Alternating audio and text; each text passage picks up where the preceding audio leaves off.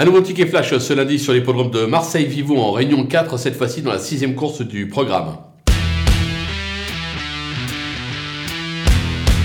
Véritable modèle de régularité, le numéro 4 qui se nomme Prince Los reste sur pas moins de 5 accessites, un premier succès et pourquoi pas euh, dès ce lundi sur l'hippodrome de Marseille-Vivo avec euh, Anthony Crastus euh, comme pilote. On lui fait confiance, on va lui associer le numéro 3 qui se nomme Oran qui reste sur une probante deuxième place. Cette fois-ci, là, c'est Christophe Soumillon. Je pense qu'on peut tenter le couplet gagnant placé des deux.